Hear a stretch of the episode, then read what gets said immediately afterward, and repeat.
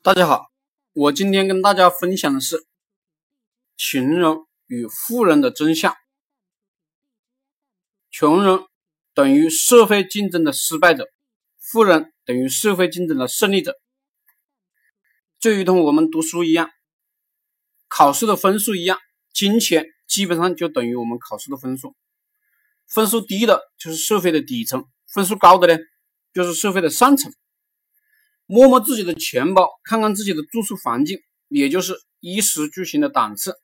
每一个人都清楚自己在社会上是什么一种层次的人了。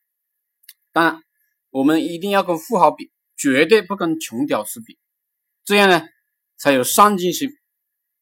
金钱和权力是正确解决问题的报酬，所以钱等于竞争胜利获得的奖金，金钱。是强者的荣誉证书。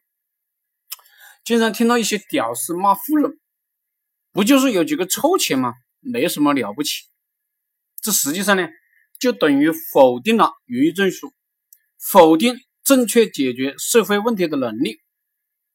有这种思想的人，一辈子只能当屌丝。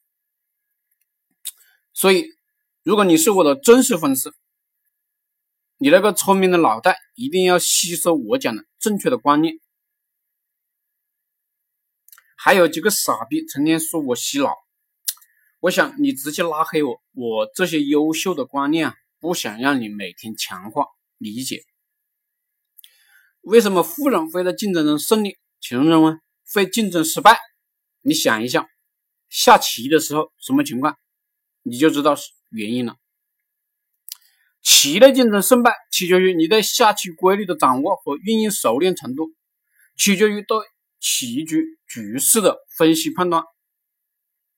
社会竞争的胜败取决于你对社会规律的掌握和运用熟练程度。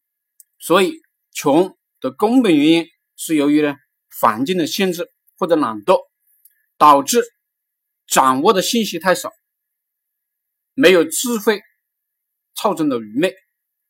穷的根本原因就是不懂社会规律。你想要富有，就不要否定富人的思想，要明白金钱的本质意义是正确解决社会问题的报酬。如果不懂这个道理，一辈子注定贫穷。